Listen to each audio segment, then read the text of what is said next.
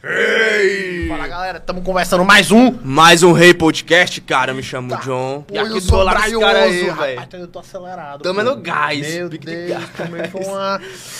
Como é? Red Tomou, Bull. né? Red Ainda Bull, bem. pô. Red Bull. Agora essas não pensa que é outra cara, coisa é. aí. Meu Deus, que é isso, pô. Enfim, mano, tamo aqui com um cara que quer... É, o cara é multifacetado. É, o cara é o cara é músico, aí, pintor, desenhista, voa. É, acho que acabou já. Ainda, voar, ainda pô. não tô nesse nível aí, não. Ainda, não, não. ainda não. Quem sabe, né? Depois. É, vai que um dia, né? Pode crer. Fazer mano. concorrência pra gol aí.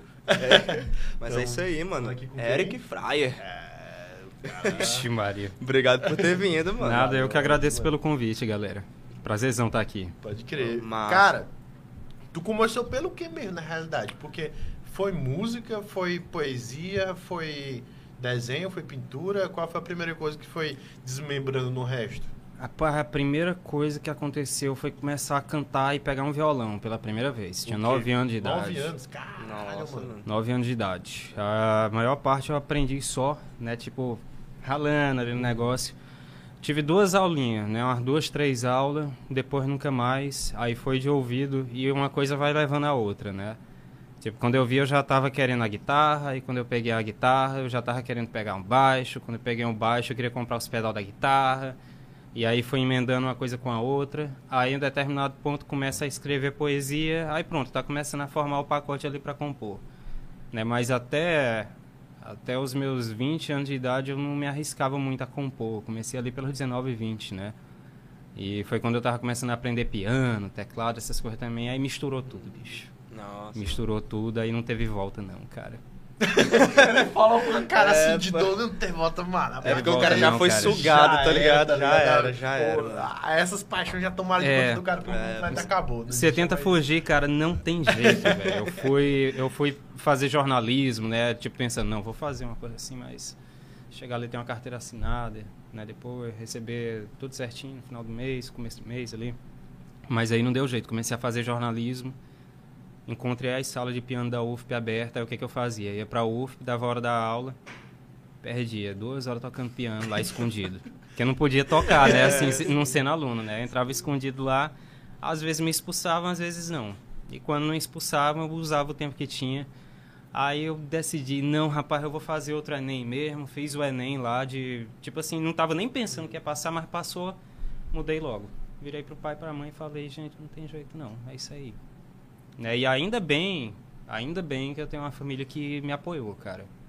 Porque eu sei que muita gente não tem, bicho, né? Quando quer ir pra, pra música, pra artes, que é muito mal visto, assim, na, na maior parte, né, no nosso É, país. tem essa problemática, né? Tipo, É bem complicado pensa, ah, isso. tu vai fazer um curso desse, tu vai passar fome, tu vai virar Sim, mendigo, é, não sei o que, tu vai ganhar dinheiro como? É. Né? Nesse caso aí, tu entrou na música? Foi na música ou foi na arte? Eu entrei na música, Na né? entrei no música. curso de música lá com instrumento de piano. Na época você tinha que escolher um instrumento, né, no começo do curso e levava ele até o final. Fazia, eu acho que umas cinco ou seis disciplinas desse instrumento, né? Piano um, dois, três, quatro. Acho que até os cinco, na verdade. Hoje não tem mais, é um curso mais voltado para educação, né? Então é, ficou mais com cara de licenciatura mesmo agora. Antes Ah, era mais entendi, mix, assim, meio entendi. bacharelado, meio licenciatura. Eu me dei bem de pegar esse período, assim, sabe? Eu acho que me favoreceu um, um bocado. Então tu acha É. que essa metodologia que foi diferente é até determinado ponto negativa? Tu acha que era melhor antes, então, no caso? Não, dep- depende muito, porque assim, é, tem que ver muito o que, é que o curso quer, né? Uhum. E a gente vê que uma da- da- das características predominantes agora é a licenciatura, né? Educação musical. E aí isso é ótimo para formar bons professores para escola básica, ensino fundamental, ensino médio, né? E até quem sabe, né? Tipo ir lá depois fazer um concurso, né? E virar professor docente da UFP também ou de alguma outra é, universidade, né? Uma pública e tudo mais. E, e assim isso é muito legal. Só que até um certo tempo atrás, né? Tinha esse mix, né? Parecia metade bacharelado, metade licenciatura. Né? E aí tinha gente que ia lá porque queria fazer um bacharelado, mas não tinha condição de ir para outro estado. E tinha gente que ia porque queria ser professor de música. Aí Era bem misturado, assim, Entendi. sabe? Bem diverso. E eu acho que ainda continua diverso, assim, sabe? A gente tem uma gama muito diversa de, de músicos aqui no Piauí. Né? Mas agora é mais centrado para educação. Entendi. Porra, e o pior é que, tipo, fazer música, ainda mais nesse estado aqui, assim. Apesar de ter músicos excelentes, mas é porque Mas já é uma questão mal vista mesmo, né? Pois Eu é. acho que a galera tem muito preconceito com Aham. relação a isso. É bem enraizado mesmo, É, cara. bem muito enraizado, enraizado. sim, sim. E assim, é, tipo, eu, eu também não, não culpo a, a população, sabe, a galera, por olhar assim. Eu não acho que é culpa da população isso. Eu acho que é mais culpa do sistema que a gente vive, né? O sistema, o modelo de sociedade que a gente vive, que é esse que te diz que trabalho é apenas o trabalho que você tem a carteira assinada e faz lá mecanicamente todo dia, né? De segunda a sexta, né? E que música, artes no geral, é, seja performáticas ou qualquer outra coisa, não é trabalho, é, é hobby. Né? A galera vê assim. E a gente sabe que, infelizmente, é difícil conseguir dinheiro com música aqui. Quem vai, não é, não é porque tá querendo conseguir dinheiro, quem vai é porque tem um negócio no sangue mesmo É, e não consegue se livrar daquilo ali. É metade maldição, metade, metade bênção. Descreveu perfeitamente, pô. Sim, perfeitamente, velho. É meio a meio. Nossa, mano. E como foi que aconteceu assim, essa transição pra, pra arte, mano? Tu já tinha esse- essa pegada, essa veia aí? É, então, quando eu era novinho, assim, com uns 13, 12 anos, eu tinha muito hábito de desenhar, mas eu desenhava só por brincadeira mesmo, assim, sabe, para passar o tempo ali. Eu era muito introvertido, então, enquanto a galera tava conversando, brincando ali no intervalo da escola, eu tava desenhando alguma coisa, escrevendo algo, né, ou escutando uma música ali, mas desenhando. Só que aí eu parei por muito tempo, né? Eu meio que me desestimulei, achei que não era bom o suficiente, mais para continuar nisso. E eu voltei a tentar coisas de artes plásticas, artes visuais, é, bem recentemente, até em 2016, de 2015 para 2016, porque eu estava passando por um período de luto assim bem complicado. Eu perdi duas pessoas muito próximas, né, de 2015 para 2016 que moravam comigo, né, que foram parte assim da, da minha criação mesmo, convivi com elas sempre. Tava muito difícil lidar, eu não conseguia extravasar aquele direito, tava sentindo que só a música não era suficiente. Eu lembrei que tinham me dado de presente duas telas, né, em branco, pequenas. Né, eu tinha umas tintas guardadas lá também que me deram de presente. E aí fui tentar, né, um certo dia não estava aguentando assim a cabeça, fui tentar lá no quintal de casa. É, de primeiro eu odiei, né, não gostei. Peguei logo a tinta mais difícil, que é óleo, né, que tem que esperar várias camadas secar. Tipo, você pinta uma, espera um tempo, aí secou, né, uns dias, uma, uma semana depois, aí pinta outra. Tentei fazer de uma vez, não gostei. Né, aí pensei assim, porra, não é pra mim não. Aí apaguei, né, passei um pano. Na hora que eu passei o pano, aconteceu um acidente ali na tinta, meio que misturou assim e formou tanto uma textura quanto uma coloração que eu olhei assim, eu fiquei, porra, gostei disso.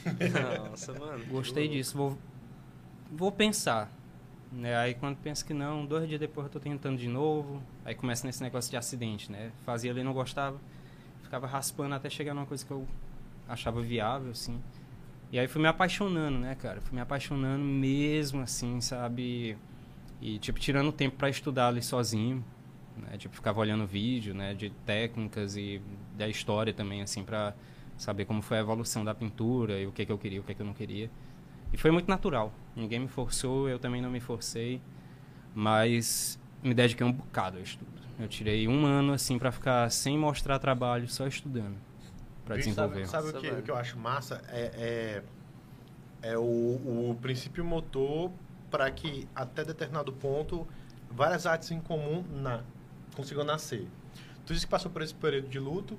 O Edberto, né, que Sim. gravou com a gente, falou que ele tinha esse, esse, essa problemática mental, que sofria com determinados pontos.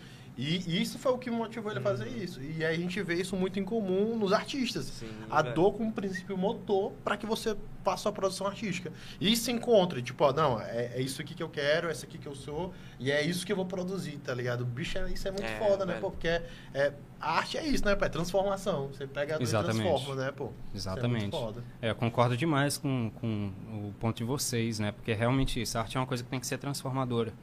E geralmente o artista, né, ele é aquela pessoa que ele ele tá se sentindo quebrado, né, dentro da sociedade, e ele pega a arte ali como uma muleta para ele andar, né, e continuar vivendo ali, né, nesse meio, nessa sociedade assim meio inóspita que a gente vive meio esquisita, né? E é através disso que ele vai se jogando no mundo, né? Eu me sentia muito mais preso antes de eu começar a me jogar na arte, né? soltar o que eu queria pensar ali. E aí depois que eu comecei a fazer isso, eu sinto que eu sou mais funcional, assim, mas não funcional num sentido de sociedade do que, que a sociedade espera de mim, mas funcional de uma maneira que eu me sinto bem comigo. Eu acho que esse é o, é o grande ponto, né? O artista faz aquilo ali por necessidade. Né? O Edilberto você vê, né? Inclusive eu adoro o Edilberto, um amigo do coração, assim, sabe? Um abração pra ele, né? Que, cara é monstro, velho. que o cara é, é um foda. dos, dos monstrões de Teresina. Porque É, o cara é um monstro. a gente sempre comenta isso quando vem algum artista ou alguém dessa área que. Caralho, pô, Teresina tem muita gente foda, Tem, velho. pô. Muita mesmo. E quando a gente fala de arte, é de uma maneira geral, seja música, seja poesia, né? Uhum. Seja desenho, pintura, aqui tem pessoas talentosíssimas. E o velho. que é foda é porque tu olhasse o trabalho dessas pessoas, tu jamais vai imaginar que essa pessoa é daqui, pô. Exato. Sério mesmo, assim, tem um- uma estética que ela vem muito. Aí, nesse caso, eu não sei se é das referências ou se é da própria vivência da pessoa, mas que de toda forma é assim assustador, mano. Assustador mesmo. Teve uma vez que Totalmente, eu- cara. uma pessoa, não lembro, não recordo quem foi, foi, foi no início que eu tava, que eu encontrei qual que era meu traço, né? Como que eu, que eu ia me comunicar por meio do desenho. E uma pessoa falou assim, caralho, doido, tu é de Teresina, velho. Aí eu pensou, aí ele, mano, nunca pensei de verdade que tu fosse de Teresina por conta do, do da ideia visual que tu passa ali, tá ligado? Então a gente tem muito isso, né? Porque, que nem a gente falou, que a gente, vai, a gente sempre vai e volta lá pro começo, né? Teresina, terra provinciana, de pessoas que não têm apreço por arte e não tem a visibilidade que deveria Sim, ter, sim, né? sim. Pô, não tem a visibilidade que deveria, Uhum. deveria ter. O que eu acho louco, mano, é que a tua arte também, ela tem um pouco, assim, do... do- sei lá, do experimental, sei lá, parece algo, assim, muito ligado ao igual do Gilberto também. Só que, assim, o dele tem um impacto visual ali que é mais... Tipo, como é que eu posso dizer, mano? Assim, tu tem uma... Tu, tá, tu entra em contato com aquela obra e aí tu, pô, beleza, tu enxerga o visual, o que tá ali, o impacto visual. A tua não, ela já tem mais um aspecto, assim, subjetivo mesmo, que é algo que Isso, também, isso, né? Aquela, aquela é. coisa sempre do preto presente. do- Isso, do- aham. né? De Aham. cores escuras, de É, cores frias Isso, também, exatamente né? isso que eu queria dizer. Né? É, eu tô ligado, tô ligado, tô ligado. É, esse lance, assim, eu acho que vem muito de uma mistura, né? De muita coisa que eu tenho de, de referência, influência, né? Tipo, eu tenho referência que vai desde, tipo, a arte tradicional europeia, né? Até coisas abstratas ou coisas modernas que misturam os dois, né? E na música também, eu, eu gosto de estar brincando sempre, assim. Eu nunca gosto de fazer a mesma coisa. Né? Eu gosto de estar sempre testando, experimentando um pouquinho mais. Nem que seja uma, uma experimentação no sentido muito básico da palavra, né? Que é- tem aquele lance, né? A galera também confunde muito, né? Música experimental com experimentalismo na, na arte e na Sim, música, sim, né? sim. E gosto também demais da música experimental. Meu TCC foi sobre isso, né? Minha, minha pesquisa agora fiz começo Que do ano, né? massa, Vou, vou me formar agora que eu alonguei esse curso de uma maneira que eu não esperava quando eu entrei nele, porque eu parei várias vezes. Mas é, é uma coisa que eu gosto muito, estar sempre brincando, tanto com estética visual, estética sonora, o que, que eu quero dizer e a forma de dizer também, né? E assim, esse lance que tu falou de Teresina é uma coisa que eu, eu enxergo muito também, né? Que a galera olha pro teu trampo, né? E aí vai e fala, pô, tu é de Teresina, bicho. É tipo, tu é daqui mesmo. E aí a gente para e pensa, né? O que, que é o grande lance, né? Teresina e várias outras cidades, né? São cheias de gente foda. Cheias de gente foda. Mas cheias de gente foda que não tem visibilidade. Que não tem incentivo. Né? A falta do incentivo e a, visi- a visibilidade também, né? Joga a galera lá pra baixo. Por isso que a gente se assusta, né? A gente olha ali o trabalho do cara e pensa, porra, que diferente e tudo mais, não parece Teresina. Mas o grande lance é isso, Teresina. Tem gente foda pra caralho. Por isso que eu falo pra algumas pessoas, né? Tipo, abaixe sua bola. Não se acha mais foda que os outros, não. Que bem ali na esquina tem fulano que faz 10 vezes melhor que você. É. É, isso é né? verdade. tipo, tem que abaixar a bola. Você não sabe o que, que encontra ali na próxima. É, de fato, velho. Tá doido. Uma parada foda também, que a gente até comentou com o Edilberto também, mano, é que essa questão que foi o Noé, na verdade, que comentou, não é filho, do Geleia Total, que ele falou sobre essa questão da autoestima, não foi? Na verdade, da baixa Eu ia falar autoestima. disso, Pois é, porque aqui também em Teresina tem disso, né? Assim, Hum, demais. é, acho que tu enxerga isso daí na, na galera que tu tem contato, né, Porque mano? tem Porque- Totalmente, porque, totalmente. Complementando o que tu tava Uhum. falando, tu já tem esse peso, né? Do que, que é Teresina. Aí tu já tem outro peso de como que as pessoas veem a arte. Aí já tem outro peso do, do- do- da sociedade ali. Não, tu não vai ganhar dinheiro, tu não sei o que, tu quer mexer com arte. Tipo, caralho, é muita coisa, é, muito muita coisa, peso, tá é ligado? coisa. Aí tudo vai só puxando o cara pra baixo. Rapaz, pra mim postar o meu primeiro desenho, pô, Meu irmão, tive que reunir todas as forças que eu tinha dentro de mim, tá ligado? pra mim conseguir ter a coragem de expor aquilo ali, porque a obra é a extensão de, do, do, artista, né? E aí tinha, eu tinha muito esse medo de, pô, o que a galera vai pensar? Eu, aí eu fiquei assim, o que, que, a galera vai pensar? Aí eu mesmo, foda-se, tá ligado? Olha o que, que, a galera vai pensar. Eu tenho que me é. expressar, eu tenho que postar o que eu penso, as minhas Sim, artes e, e, jogar lá. Eu acho que tem muita gente que é assim, pô. Também, eu, tá eu tenho certeza que tu sentiu um lance, né? Quando tu mostrou teu primeiro trabalho, assim, que foi, tu sentiu nu na frente de todo mundo, né? Sim. né? Como se estivesse andando pelado ali, sem roupa, e todo mundo te julgando. Né? Porque realmente eu acho que é um momento assim de muita mudança né? na, uhum. na trajetória do artista, quando ele decide mostrar pela primeira vez. Porque é. tem que ter coragem, como é. tu está dizendo. Tem que ter muita coragem. Não é para não é para qualquer um, não, você se mostrar dessa maneira, assim, sabe? E, rapaz, eu também sofri na, na primeira que eu mostrei. também sofri. Uhum. É, óbvio que rola também muita zoeira de amigo, né? Zoando, assim, Bem tudo mais. Também. Mas sempre tem algumas pessoas que, tipo, uhum. tentam te jogar para baixo, mas é aquela coisa, cara. Por mais que tenha gente que joga para baixo, a pessoa tem que continuar fazendo o que quer. É, sabe? É tem que continuar fazendo o que quer. Se você deixa de fazer o que você quer por dar ouvido aos outros, mas você não vai fazer nada na Sim, vida. É. Nada. Verdade. Você vai ficar sempre é. preso acorrentado as pessoas. Totalmente. Tá totalmente. eu acho que esse é um dos passos de, de tentar galgar uma liberdade maior, tá ligado? Tô ligado. É, verdade. Tá querer entrar em conceito de liberdade agora. É, não, aí é complicado. Aí é foda. É, mas, mas é porque tem um pouco disso, pô. De, é, de tu, é, é, tu externalizar essa né? subjetividade uhum. mesmo, né, pô? Independentemente do que estão falando, independentemente da interpretação ali, independentemente de qualquer coisa, tu vai lá e faz. É. Inclusive, isso é tão foda, porque na tua arte também teve uma exposição que tu fez que Inclusive, tinha uma, uma crítica né, ao governo e tal. É, tu, tu, faz essa, essa análise assim. Sim, tipo, sim. dentro da tua estética, do teu traço, da tua perspectiva, isso é genial demais, pô. Sim. Né? É, é porque é uma, é uma coisa que é bem, bem parte minha, assim. Tipo, sempre tive muito. Eu, eu vivi, né, desde cedo num lar muito político, né? Tipo, vivi sempre com gente que convivia direto com política é, tive uma tia que foi é, ligada a movimentos políticos, né? Tipo, por várias, diversas causas aí. Ela concorreu até numa eleição, né? Tipo, como... Eu não lembro na época se foi, se isso é real, mas acho que uma das primeiras cadeirantes a, a concorrer aqui, né? A cargo de vereador, ela não ganhou, mas assim... É, convivi muito nesse meio e sempre bem alimentado de obras de arte no sentido literário, né? Que eu acho que me deram um, um certo suporte assim para um pensamento crítico que eu fui desenvolvendo durante a adolescência.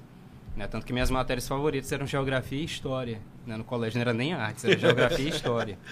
E eu acho que virou muito parte de mim, sabe? Porque toda vez que eu estou olhando em volta, eu estou vendo esse essa coisa política interferindo na vida de todo mundo, sabe? Por mais que a gente ache que não se deva, né? Tipo, olhar para tudo como política, a política sempre está por trás ali até de um sofrimento básico que o cara tem.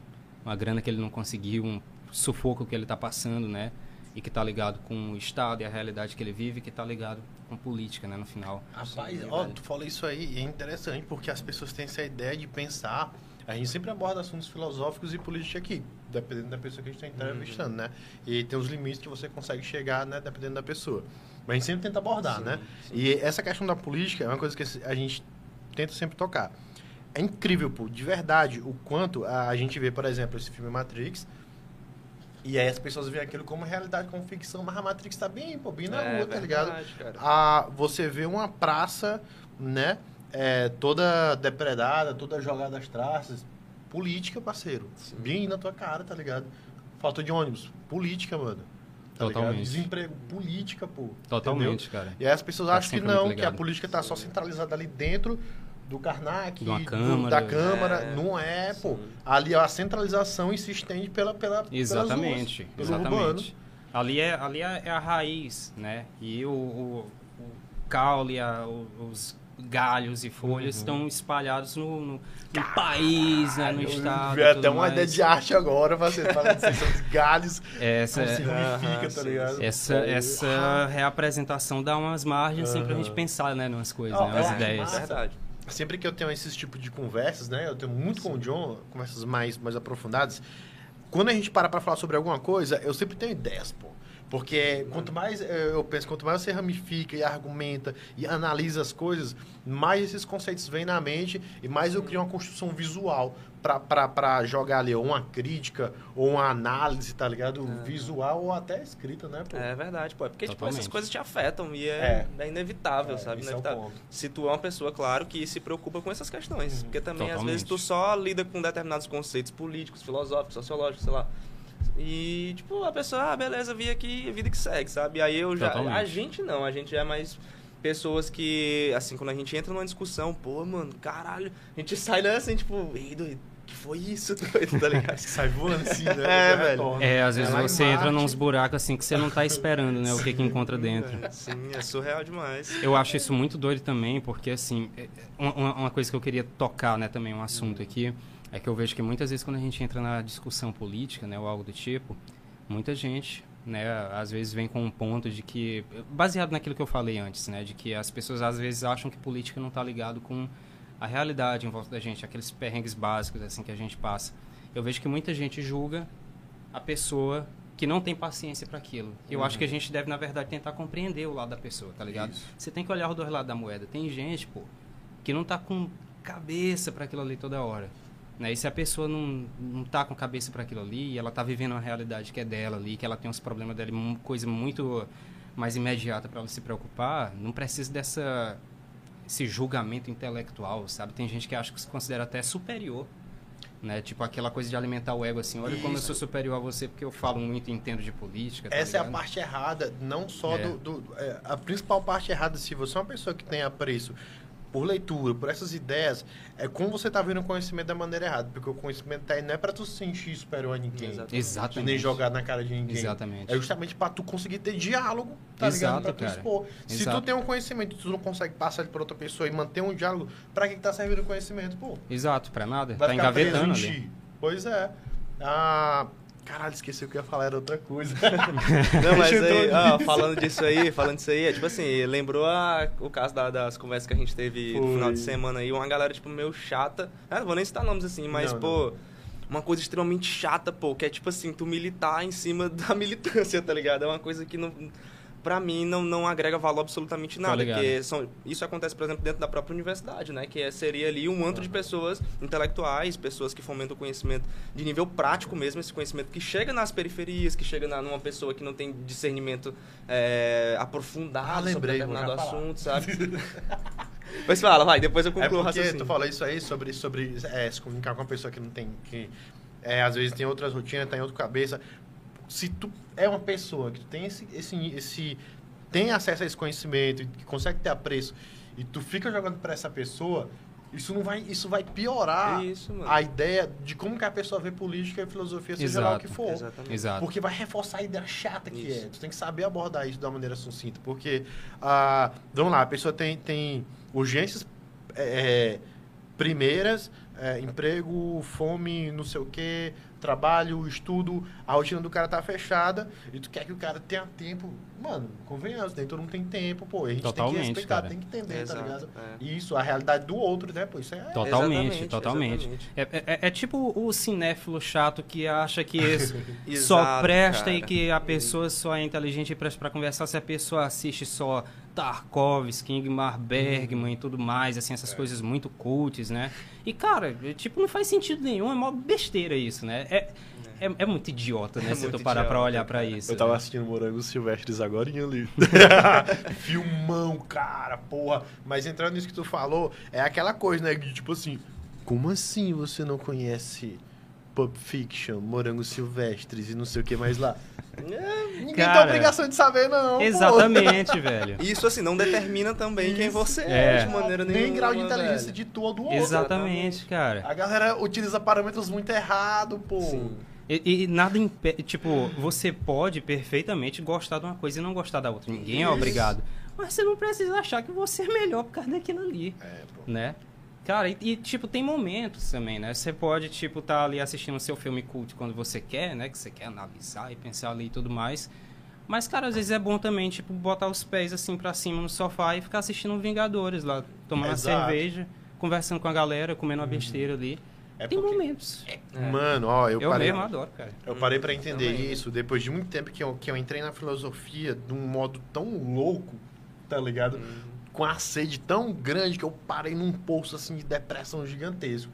Aí quando eu fiquei, não, pô, o que tá acontecendo, tá ligado? Eu sei que são, que são ideias que são que estão aí pra te mostrar as estruturas do mundo, entender linguística, etc. E aí quando eu fiquei, ah, pô, agora que eu entendi, ah, o caminho também não é esse, tá ligado? É tu saber regrar as coisas. Tu tem que tá, saber lidar com isso, e se tu tá vendo que tá pesando demais, aí é o momento que eu vou lá e assisto uma besteira qualquer. Uhum. Um Totalmente. besterol americano, LOL. LOL. Mentira, parei. Mas assim, depende da pessoa. Você, você pode. Você, É, se você velho. quiser assistir Big Brother Brasil, assiste essa porra, caralho. Depende de Isso cada não vai um, te tá fazer- ligado? Exato, cara. Então, a galera tem muito pô. essa, essa ideia também de que, tipo, não, pô, não é preciso tu ser um cara culto o tempo todo, e- ou inteligente o tempo todo, e, e crítico o tempo todo. Não, pô, tu tem que saber regrar as coisas também, tá ligado? Porque também nem todo Exatamente. mundo quer saber disso o tempo todo. Uhum. Às vezes, se até eu me, me enjoo, tá ligado? Eu fico. "Irmão, tô muito chato, doido, tá É, ligado? é, exatamente, É. senão você vira o cara chato do rolê que fica toda hora te corrigindo lá e tu fica Exato. tipo, é, pera bem, eu vou, ler- eu vou ali no banheiro, tá ligado? E o cara vai depois pensando, porra, as pessoas não, tipo, não dão valor e tudo mais. Cara, né, Isso. não é porque a galera não dá valor, é porque você tá sendo muito chato, cara. É. Tem a galera que não sabe a hora assim das coisas também, né? E, cara, eu, eu adoro fazer arte, eu adoro fazer minhas coisas ali, tipo, meter vários eh, pequenos detalhezinhos no meio, fazer conceito e tudo mais. Mas isso não me impede de, tipo, também ver minhas besteiras, sabe, É, cara? pô, de ver minhas é coisas mais simples e tudo mais. Né? E, tipo, de um dia, não sei, querer fazer algo do tipo também, nada impede. Uhum. Tem várias linguagens e tudo depende muito do momento. O que, que você quer passar? E entretenimento é bom também. A gente Sim, não sim. vive só de, tipo, Uhum. analisar tudo toda hora. É, pô, Caralho, imagina que chato seria, fica, velho. Se fosse só isso, Ah, né? ia ser massacrante, né? Não tem é, quem aguente pô. com a realidade que a gente Isso. vive, cara. É, porque esse é o ponto, que a realidade.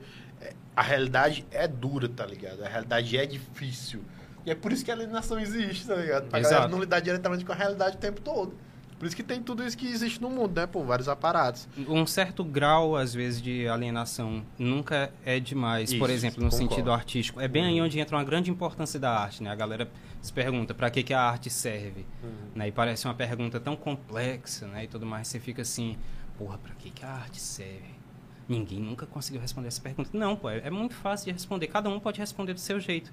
Mas se parar para observar, né? por exemplo, vamos tirar do ano passado para cá, a pandemia, né? uma situação política horrorosa, crise financeira, crise política né? e tudo mais, e a pessoa chega né, do trabalho morta de cansada, com a cabeça fervendo aqui, não consegue dormir. O que, que vai fazer?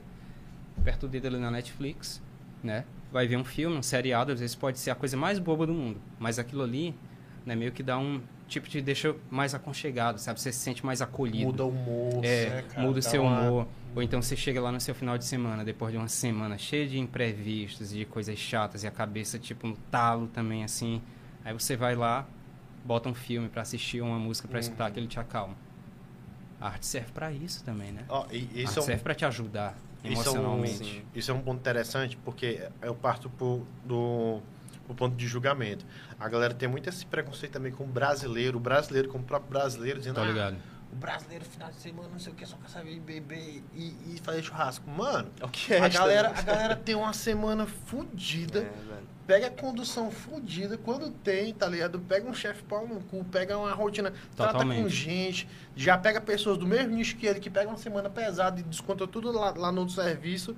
Aí no final de semana o cara tem direito pra tomar Pois cerveja é. e beber um, e comer um churrasco.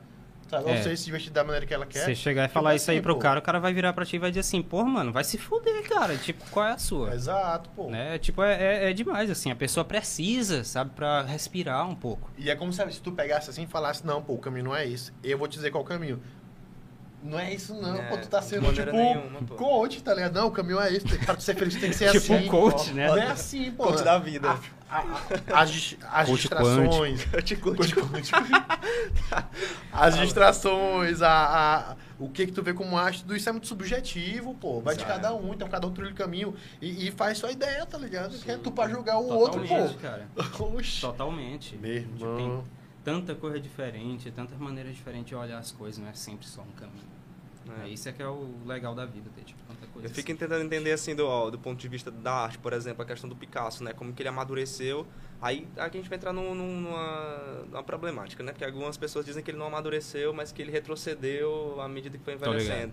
Mas assim, a, como que a arte dele mudou, né? E tipo, como que isso daí é um fenômeno natural da vida, pô. Às vezes você tem tipo um, um aparato assim de raciocínio onde você dialoga sobre os seus pontos ali dentro do seu modo, mas depois de determinado momento você, ah, pô, já não quero mais assim, as coisas têm que ser de outra forma. Totalmente. E pronto, pô. E pronto. E, tem sabe? que mudar, pô. E Pode tem que Goya. mudar, e precisa mudar. Como é que Goya era no começo, como que ele se tornou Pois depois é. da guerra. Então, Exatamente. Caralho, os traços do cara, tipo, mudaram grotesco, completamente. doido. O cara fazia cenas em paisagem, não sei o quê, depois só Só o cara devorando o filho dele assim. Saturno. é, o Saturno lá, Bicho, né? bizarro, aquela arte é Aquela arte é muito foda. A primeira vez que eu vi ela, eu fiquei assim, tipo, meu irmão, é uma coisa É muito que pesada, né? É, É, é, passa, você sente, tá ligado? Aquela angústia, aquele É, negócio. pô. É muita Falando aflição de- aquilo ali. Falando de angústia, pô, tem um, os teus retratos, assim, tem alguns que tu fez que não tem rosto, né? As pessoas não têm rosto, assim. Isso Ah, os mais também- recentes, Isso, né? os mais recentes. Isso aí também me causou angústia, assim, o caralho, pô. Tipo, É. qual foi a tua intenção em criar aquilo dali? Cara, aquilo ali tem, tem acho que dois fatores, se eu não me engano. Né? O primeiro fator é que eu vim trabalhando muito rosto, né? desde o começo, né? quando eu comecei a pintar, trabalhando muito rosto, rosto, rosto. Fiz alguns realistas, uns semi-realistas, outros que deram errado, outros totalmente abstratos.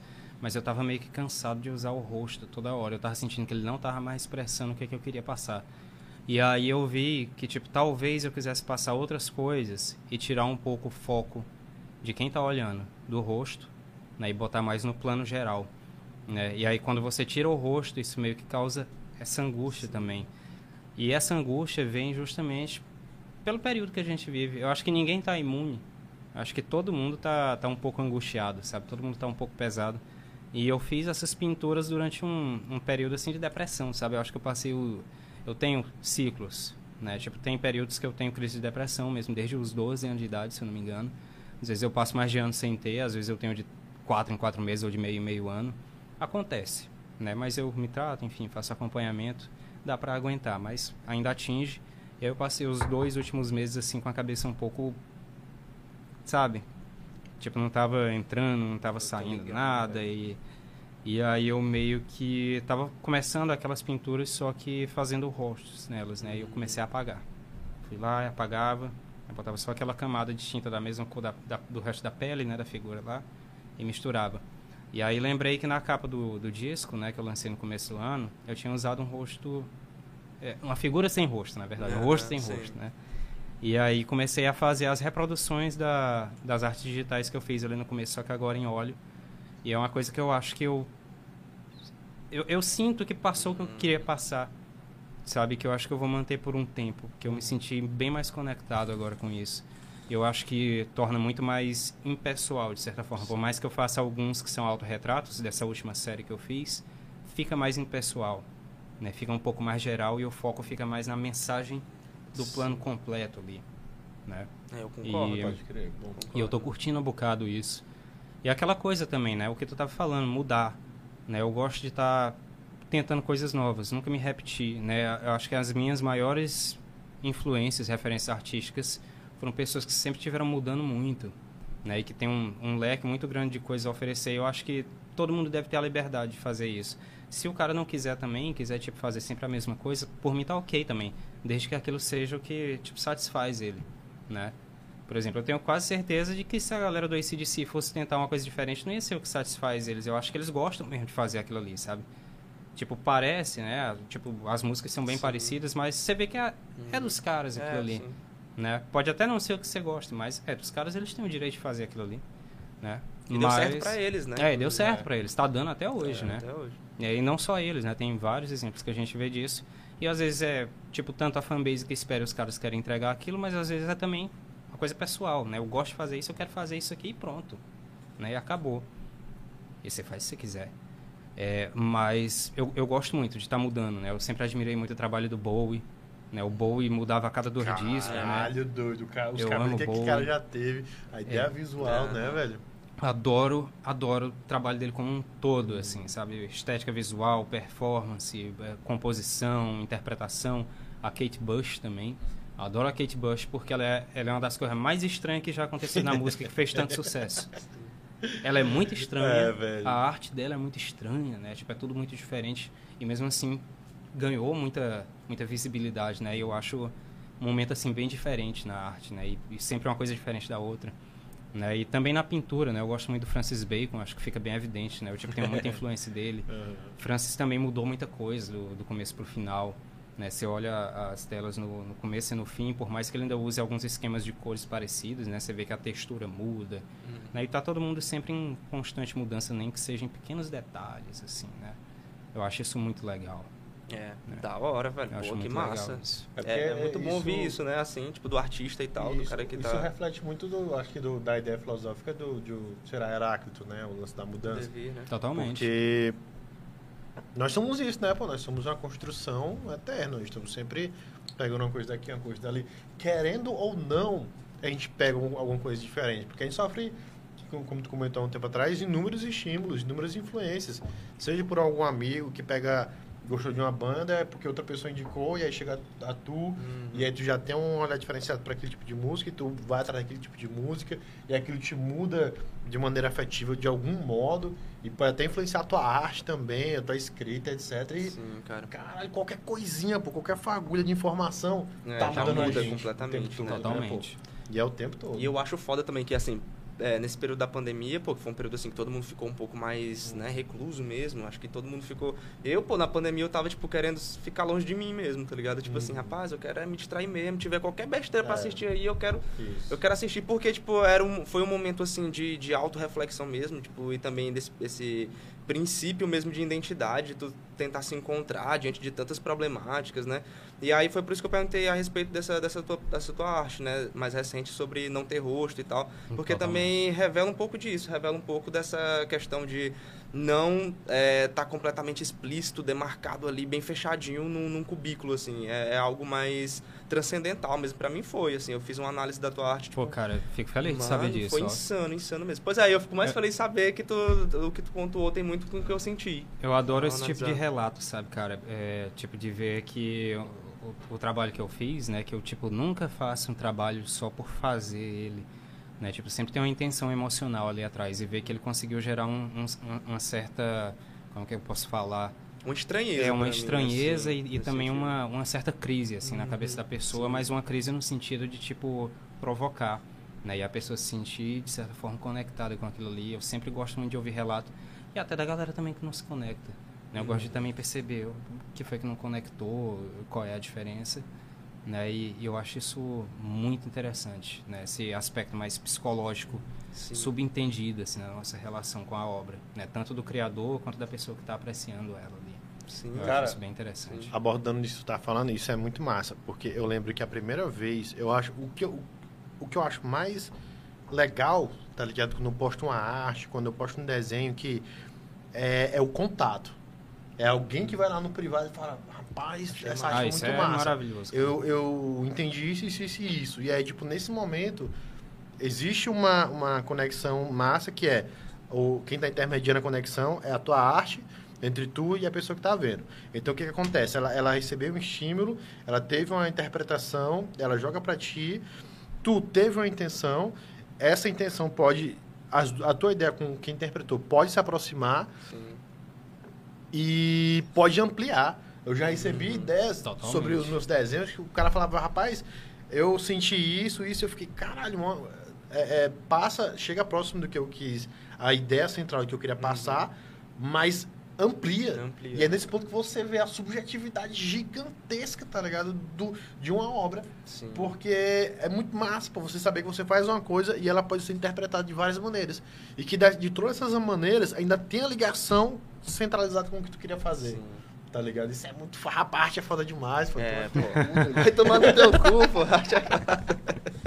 Eita, que massa, velho. Sim, mano, e com relação a esse teu álbum aí que saiu, como é que é? Qual que é o gênero? Como é que tá? Cara, então, gênero, eu não sei, né? eu, eu também não sei Não- não definir. tem, É- tá é, difícil, muita né? coisa misturada, assim, né? Tem as influências de Bowie, tem influência de Marilyn Manson, né? Tem, tem influência de post-punk, música nacional, né? Tem, tem uma música que lá no final dela entra uns ritmos assim meio de baião, misturado com um monte de coisa, até um aspecto industrial em algumas partes.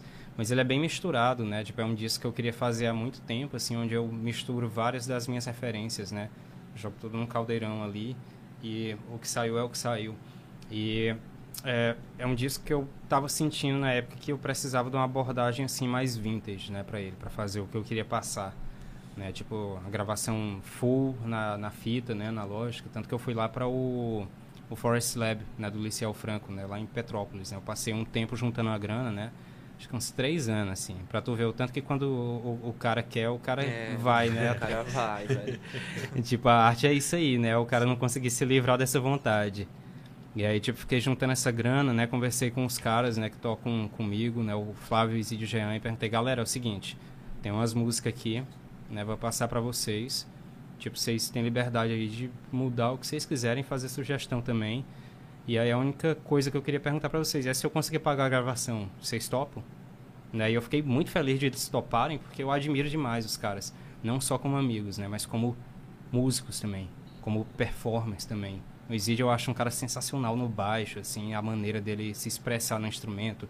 O Jair é um dos melhores guitarristas que eu já vi na minha vida pessoalmente. O Flávio é um baterista que ele é muito direto ao ponto, sabe? Que eu acho que era essencial para esse tipo de trampo que eu queria fazer. Os caras toparam, o melhor presente que eu ganhei, cara. De estar unido com essa galera, assim, sabe?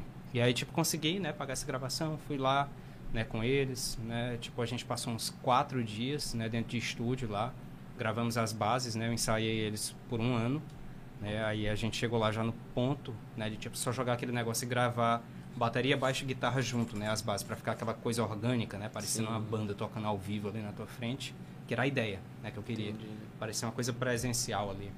E aí depois, né, gravamos voz, overdub, né, no, no, terceiro dia. O último dia foi mixar, masterizar, foi tipo uma experiência muito diferente, né? Eu acho que tipo uma experiência bem foda para uma, uma, primeira gravação de um projeto, né? Eu fiquei muito satisfeito com o resultado, né? A única coisa que aconteceu que eu tipo me ferrei assim, que eu fiquei puto da vida, foi que eu voltei, né, lá do Rio com os caras na semana seguinte, né, eu tipo já tava pensando assim, pô, a gente vai começar a fazer show e vai tocar e tudo mais e vai lançar o material, etc. Aí uma semana depois, pandemia. Pô, ah. aí tipo assim, eu senti o, o chão abrir, né, embaixo, assim, sabe? Eu botei a mão na cabeça, foi no dia do meu aniversário, inclusive, que anunciaram que era uma pandemia mesmo, que o negócio estava muito feio. Né, eu tava lá em casa, oh, né, eu tava com a, a, minha namorada, a Lana, né, o, a minha irmã, né? Tipo, acho que não tinha muita gente lá, só o pessoal da casa mesmo. E aí, tipo, a gente foi comemorar uma coisa, né? Um momento descontraído quando pensa que não começa a passar, né? Esse monte de coisa na TV, a festa, tipo assim, oh, todo mundo preocupado, todo mundo agoniado. Aí eu passei, né, como todos nós passamos por esse período de incerteza. Né? Eu não sabia o que fazer, não estava conseguindo grana para lançar o negócio, para finalizar Aí teve que ser bem devagar, né? Tanto que demorou praticamente mais de um ano, né, para lançar depois da gravação. Mas assim, tipo, o disco se ressignificou. Hoje ele tem um outro significado para mim, embora ele seja conceitual, né? Tinha um conceito que eu preparei ali anteriormente antes de gravar, né, de umas personagens presas numa sala, né, isoladas ali. Meio que coincidiu com isso, foi acidental. Mas meio que mudou também. As letras mudaram de significado para mim mesmo. Eu compus elas mudaram de significado para mim. E aí eu acho que eu lancei ele no momento que tinha que ser lançado mesmo. Acho que as coisas acontecem às vezes quando tem que acontecer. Sim. Né? E aí agora, né, eu já tô com outro material que eu gravei aqui em Teresina, né, com o Iago do Casinha Lab, né, que chegou agora aqui, né, com uma, uma outra sonoridade já também, e que eu tô lançando agora pelo final do ano, começo do ano. Né, single, clipe, né, tô, tô ajeitando um clipe aí também, mas tipo já fazendo mudanças, né, esteticamente, tanto na sonoridade quanto no visual. Meio que uma. O visual, por exemplo, é o completo oposto. Uhum. Não estou mudando, né? Tipo, fundos brancos, assim, tipo cinza, né? Aquela coisa que parece infinita. Totalmente o oposto do anterior. Agora é ressignificar esse sentimento de solidão né? e de repressão que a gente passou e está passando, só que da maneira mais adversa possível. Às, às, vezes a gente pensa muito, né? Que está isolado, está perdido, né? é tá naquele ambiente escuro, fechado, né? Um uhum. cubículo ali. Mas às vezes não, às vezes é só aquela imagem de incerteza assim em volta da gente. É, acho que agora eu quero falar um pouco mais nessa linguagem. Tô muito empolgado, cara, pra lançar esse mano, negócio. Que massa, velho. muito Mas empolgado pra Dá lançar pra esse ver, dá negócio. pra sentir, dá pra Sim, sentir. pô, tá, sim, tá, que tá massa, empolgação disso mano. aí. Pega bem essa bichinha bem chamada cajuína. Aí, meu parceiro. Ajeitar esse drink aqui. Pô, mas Cara. que foda, mano. E teu trabalho tem quantas músicas, assim, o teu, teu, teu álbum? O disco ele tem sete faixas, é um disco curto modelo anos 70, né? Tipo, uma das maiores inspirações pra ele foi o Station to Station do Bowie, que eu acho que tem sete ou seis faixas, né? Aí eu fiz sete faixas pra ele, né? A sonoridade é bem tipo vintage também, né? Tem um sonzinho da fita passando lá no fundo e tudo mais, né? Esse novo agora, ele meio que tem uma mescla disso, ele ainda tem elementos de piano, né? Coisa acústica e tudo mais, mas ele tem mais sintetizador, ele é um pouco mais agressivo, um pouco mais sonoramente atmosférico também. Tem mais camadas, né? Tipo, mais coisa acontecendo ali no fundo e tudo mais. É bem diferente, mas ainda tem um resquício, assim, do anterior. E eu tô enxergando ele como um momento de transição, assim, agora, para um segundo disco, algo do tipo. Né? Tipo, e dando continuidade ao universo do primeiro, né? Que eu acho que ainda não tá na hora de parar de falar dele. Né? Tipo, eu acho que não devia morrer no disco. Né? Eu acho que dá pra ter uma continuidade. Tem artistas que fazem isso, né? Sim. Tipo, vão lançando discos que vão contando uma história contínua. Né? Não tem a, a tem a, uma galera que faz até de uma forma mais teatral isso, tipo aquela banda Ghost. Sim. né? O Ghost, desde o cara, primeiro isso disco, é tem uma história sendo contada ali, né? É. Por mais que seja uma coisa teatral, né? Um, Aham. um- uma coisa de entretenimento puro, assim mesmo, mas eu acho muito legal e muito é, especial quando, quando o artista faz isso. Ele vai, tipo, tá sempre naquele universo ali. Vai continuando ele. Né? Tipo, os próprios livros do Duna, né? Tipo, tem vários livros do Duna, né? São todos ali no mesmo universo, mas mudando as histórias, né? Tipo, uma parte passando num lugar com uma personagem tal e outra com outro. Cara, isso muito massa. Duna, eu, eu não, não cheguei a assistir ainda. Eu vejo é, prints, né, aí na internet e tal. Uhum. Mas sempre que eu vejo um print, é uma ideia muito massa. É um, são frases que são impactantes, tá ligado? São reflexivas e são incitadoras.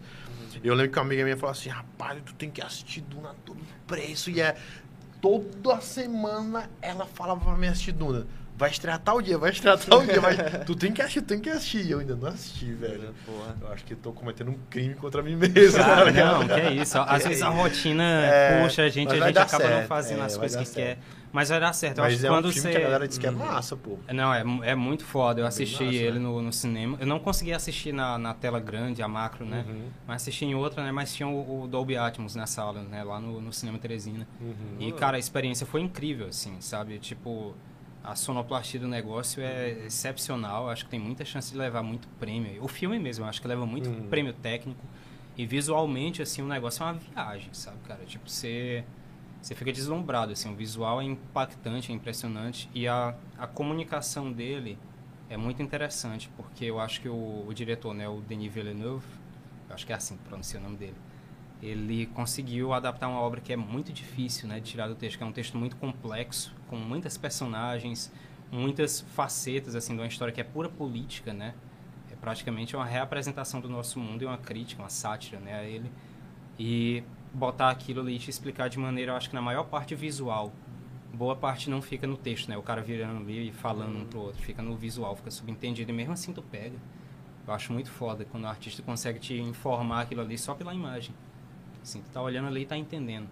Eu achei isso excepcional. É massa porque tem essa questão de se reinventar também, pô. Tipo, o que a gente tá Totalmente. falando sobre o Ghost ou sobre o teu trabalho também, essa questão de ter uma continuidade e tal.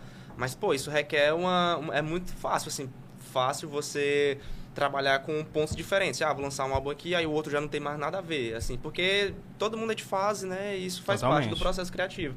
Mas tu tem um trabalho que tem uma continuidade, tu conseguir levar isso, assim, cada vez melhor, sabe? Numa progressão. Uhum. Cara, isso daí é incrível, pô. Isso aí requer uma maturidade, assim, artística mesmo, que é insana, pô. E nem todo mundo tem, sabe? Assim, tipo, assim, quando eu tinha a Valiant lá, nosso processo criativo era...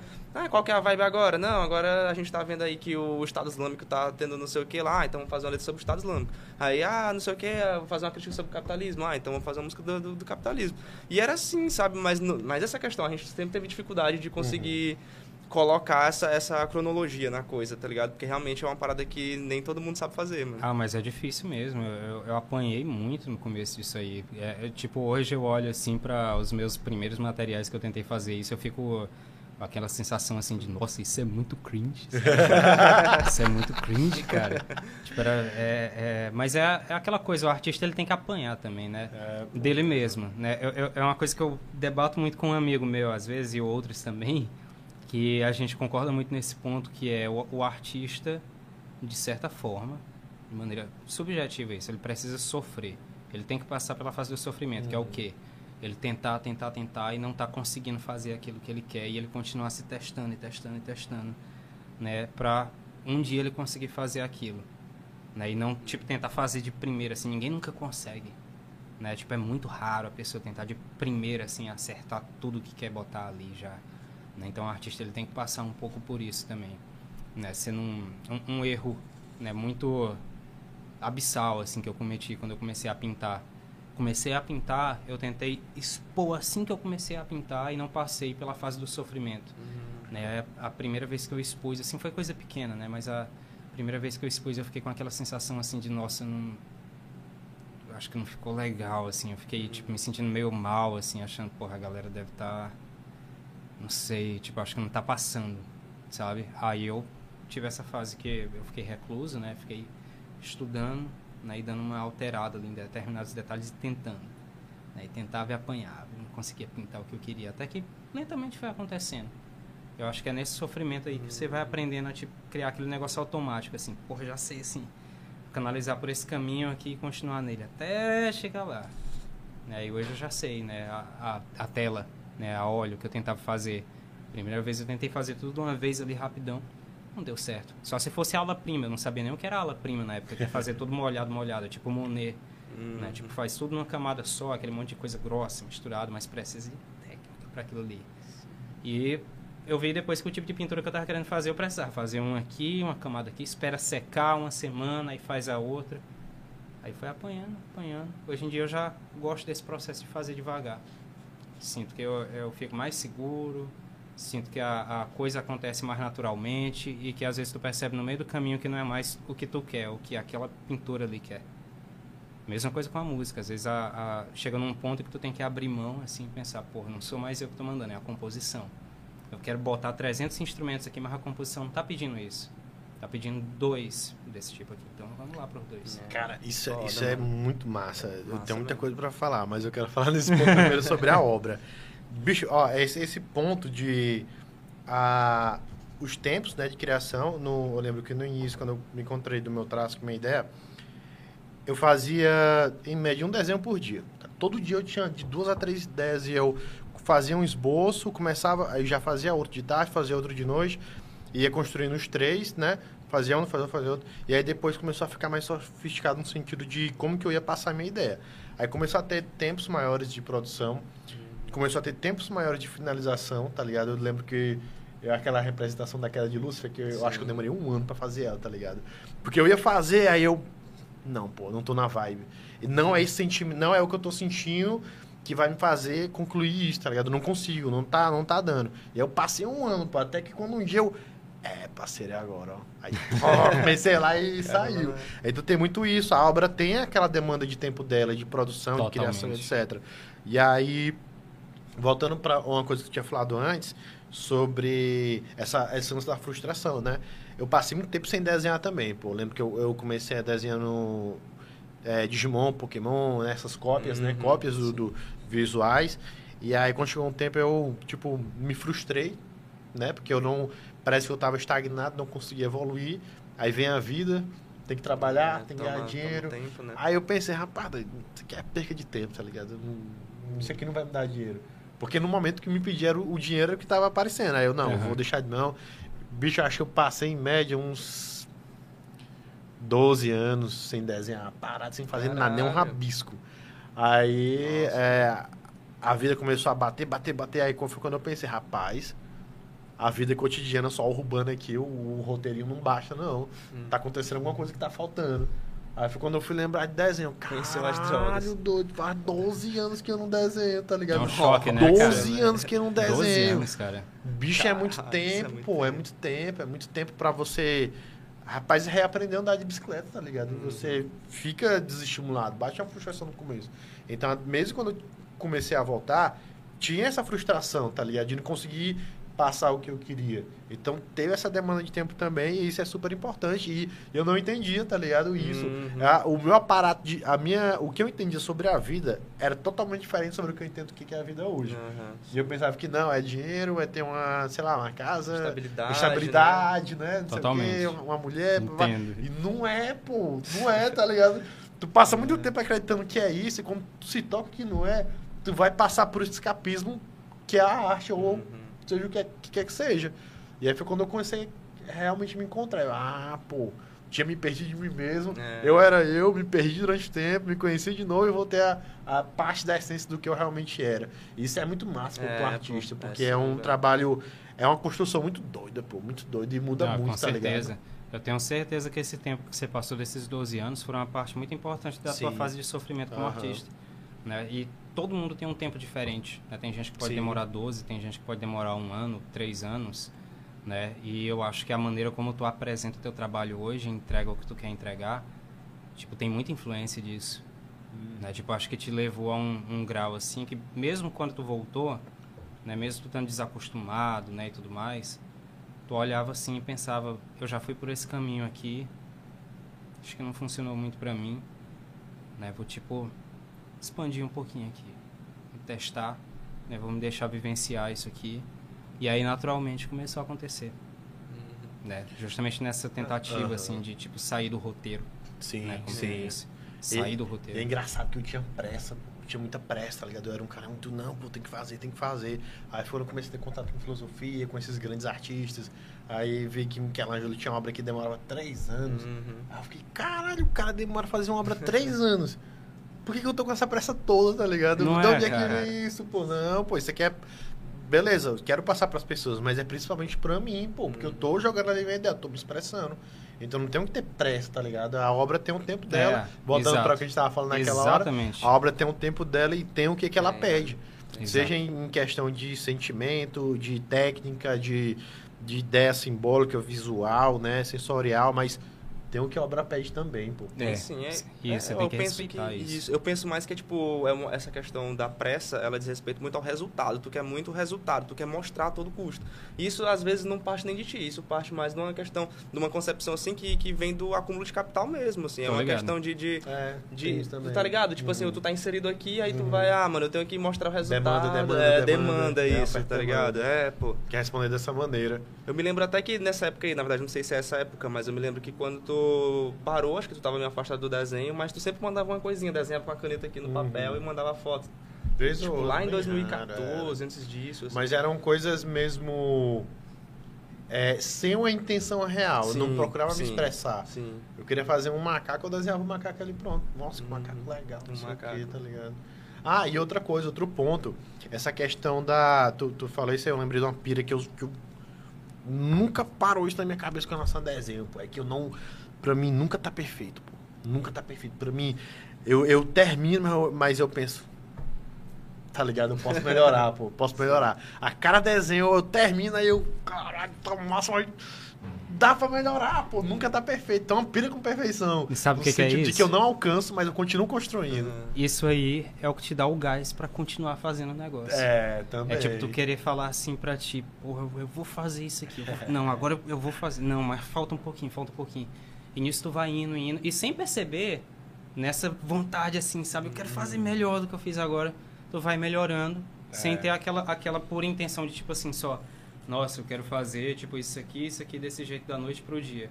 Sem perceber, nessa tentativa e erro, né, tu vai conseguindo chegar lá, né? E, tipo, é, é- é muito engraçado, né? Porque a gente não, não, não pensa muito nisso. A gente acha que, na verdade, é um tempo desperdiçado, né? Porra, gostei, mas Isso. tempo desperdiçado não era o que eu queria. Aí depois tu para pra prestar atenção. Porra, não, mas na verdade isso aqui foi importante pra eu perceber um detalhe que eu não tava percebendo antes. Aí tu melhora esse detalhe aqui na próxima pintura, essa parte que tu não gostou. Aí tu vê outra, né? Tu não vê mais naquela. Isso vai abrindo um caminho pra ir tu se encontrando. Assim Aham. tu vai surgindo ali, cara. Bicho, ó, eu tenho dois amigos, né, que de infância que eles também. Os caras desde moleque desenhavam. E desenhava bem. E a gente se reunia só pra desenhar, pô. Não, bora desenhar lá em casa, não sei o que, ficava desenhando e mostrava o desenho pro outro, ver o que que achava. E aí o que aconteceu? É, com o tempo, os dois caras fizeram um curso de desenho, né? E um deles me chamou, foi o Silas, o Silão. Hum, Silão Silão. me chamou, ei, pô, tem um cara ali e tal, vamos aprender a desenhar a pessoa. Aí eu fiquei assim, Aprender a desenhar a pessoa. é, né, aquela perfeição, a É. coisa ali na tua frente. Aí eu fiquei meio assim, pô, bora lá ver qual que é desse cara, ver qual que é desse cara. Aí a gente foi lá e tal, e ele pediu pra desenhar alguma coisa, pra ver qual era, como que era, né, o teu desenho. Aí eu lembro que eu desenhei, na época, acho que foi um predador lá e tal, desenhei um predador. Caraca. É, aí ele chegou assim, aí ele, não, pô, tu tem que fazer assim, assim, assim. Aí Na hora que ele falou isso, aí eu já olhei pra cara dele assim, aí mentalmente, ó, esse pau no cu. Quem é que ele é pra dizer como é que eu, como é que eu devo fazer? Aí foi quando eu, aí eu, não, pô, isso aqui não é pra mim não, ninguém tem que dizer como é que eu, como é que eu desenho, não. O que aconteceu? Eu passei esse tempo parado, os caras fizeram cursos e profissionalizaram em desenho, desenham pessoas assim, brincando, e aí eu passei esse tempo todinho, aprendi comigo mesmo, tá ligado? Tipo assim, comigo mesmo no sentido autodidata. E fazendo, vendo questão de sombreamento, não, pô, não tá legal. Vou pegar uma, uma, uma- um litro de mangueira, uma, uma maçã, e vou tentar fazer o mais é o que eu posso, tá ligado? Vou tentar ver o que, é o que é que eu tô errando, pô. Eu consigo ver, tá ligado? Eu tenho uma visão, então eu posso melhorar. E aí